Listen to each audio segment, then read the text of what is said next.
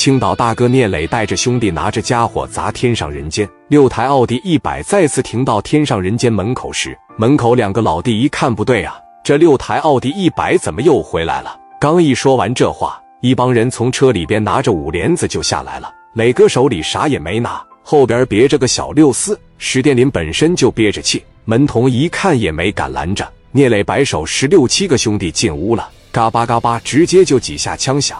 一路朝着三个六包房就去了，客人们全都吓傻了。天上人间针对的是北京高端客户，这屋里边坐着的都有白道大员、商业精英。但是聂磊管不了这么多，他这人的脾气就是这么大。夏宝庆领着一帮人想打，一瞅手里边拿的这么多五连子，也懵逼了。夏宝庆马上就上楼找白小航，白小航在秦辉办公室里听说又来了，拿起武士战。川子和小东拿着五连子，再加上夏宝庆二十来个兄弟，天上人间也有七八杆五连子，从楼上就下来了。聂磊在舞台中央，四大金刚分站左右护着聂磊。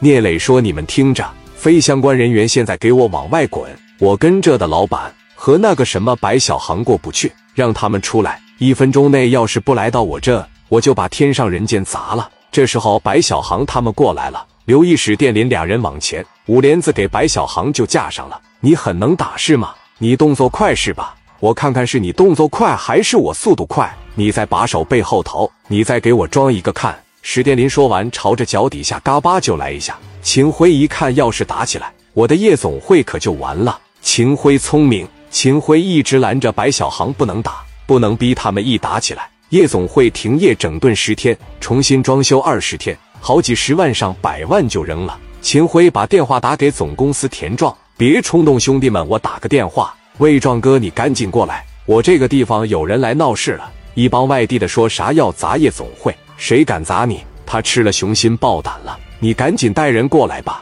人都在这呢。我先想办法拖住他们，十分钟以内能到吗？壮哥说我就在玄武值班呢。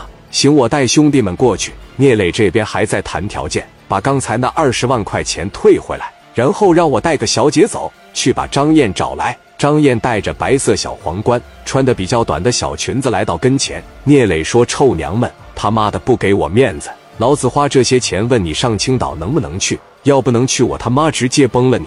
史殿林说：“你要不跟俺们回青岛，奶盒子给你打爆！”张燕也吓得不敢动了。田壮那边正在火速赶来，聂磊等人恐怕在劫难逃了。